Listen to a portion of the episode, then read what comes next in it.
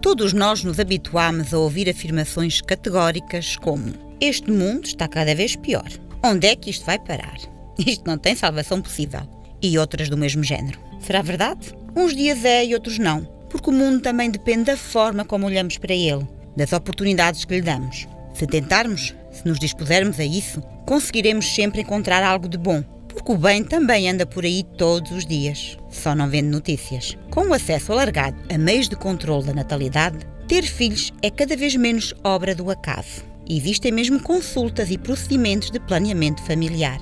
Assim, para a maioria das pessoas, a família ou o aumento da família é um ato voluntário, uma decisão ponderada e terá certamente a ver com a ideia que têm de mundo. O texto que escolhemos para hoje reflete sobre tudo isso. Vamos então ouvir o texto Filhos. Ontem vi uma senhora famosa dizer na televisão que não queria ter filhos, que não queria deixar ninguém neste mundo. Sempre que ouço uma coisa destas, fico profundamente entristecido. Durmo mal. Não imagino maior tristeza do que passar por este mundo com a certeza de que ele é essencialmente mau. Eu acho que o mundo é bom, mas não tenho qualquer mérito em achar tal coisa. Nem sequer sou dessas pessoas que veem automaticamente o lado bom das circunstâncias. Nem sou especialmente bafechado por aquele dom a que as pessoas chamam otimismo. Nunca fui sequer particularmente alegre e, a ser alguma coisa, pendo mais para o grave, o sisudo, o circunspecto. Mas calha de eu achar, sem qualquer mérito ou exaustiva procura interior, e também sem qualquer ponta de dúvida, que o tom, a marca, o subtítulo deste mundo é caracterizado por algo que é bastante indefinível, mas também poderá ser grosseira e universalmente entendido como bondade, generosidade, vida, regeneração, renovação, bem, essa moção, essa tendência, essa força é o que abraça e acolhe o mundo. Uma pessoa faz uma daquelas feridazinhas bastante irritantes com a extremidade de uma folha de papel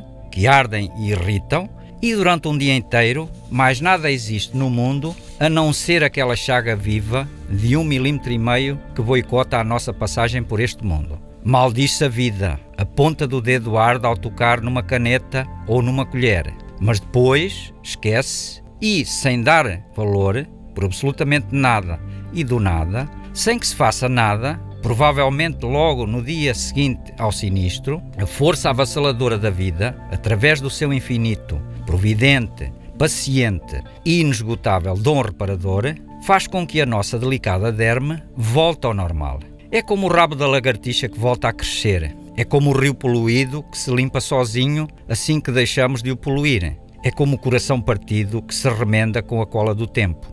No caso do corte de papel em ponta de dedo, podia dar-se o contrário. Podia a ferida rasgar mais ainda, como um trapo. Podia o nosso dedo gangrenar. Podia o braço cair. Seria aleatório. Mas não é. A tendência é sempre a mesma.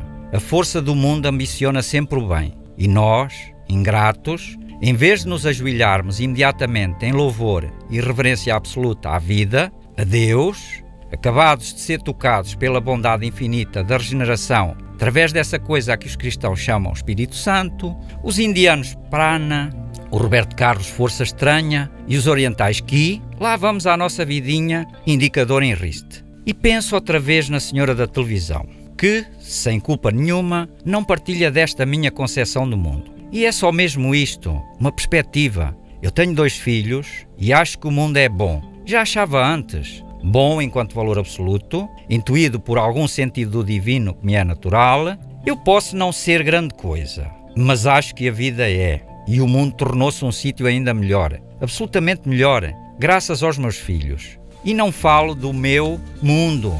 Claro que bendiga a vida, juntamente com a minha mulher, mãe deles, de uma forma que antes não era capaz, cada vez que os vejo aos saltos nos faz da nossa casa. Mas quando digo salvar o mundo, falo do mundo mesmo, deste nosso terceiro calhau a contar do sol. E mais ainda, não tenho qualquer dúvida de que os meus pequenotes vieram para salvar o mundo, porque são e vão ser muito melhores do que os pais. Porque é assim que é a vida. E gostava muito, com toda a sinceridade e compaixão do mundo, que a senhora da televisão também tivesse a certeza absoluta disso. Texto que acabamos de ouvir é uma crónica do músico Miguel Araújo e faz parte do livro Penas de Pato Ver a Vida a Passar da Varanda. Aqui ele apresenta-nos a sua perspectiva de mundo, afirmando que para si a tendência do mundo é o bem, um caminho em que normalmente tudo se resolve, tudo se compõe e que as novas gerações são um valor acrescentado ao mundo, ao nosso mundo, vão melhorando o que já tinha tendência para melhorar. O que pensam disto tudo? Como olham para o mundo? E mais, o que fazem por este mundo? Da próxima vez que se queixar do mundo, examine como se relaciona com ele. Já ajudou alguém hoje? Preocupou-se em estacionar o carro de forma a deixar lugar para os outros? Em não sujar a escada do prédio? Em cumprimentar os colegas de trabalho e os vizinhos? Da próxima vez que nos queixarmos do mundo, talvez seja melhor pensarmos primeiro se o mundo também terá razões para se queixar de nós. Esperamos que tenham gostado. Recordamos que este programa é uma ideia do Centro Qualifica de Cister. Estamos à sua espera na Escola Secundária Dona Inês de Castro. Visite-nos ou contacte-nos pelo telefone 262 505 170 ou através da nossa página na internet. Aqui na rádio, até para a semana, com outro texto em Ao Som das Palavras.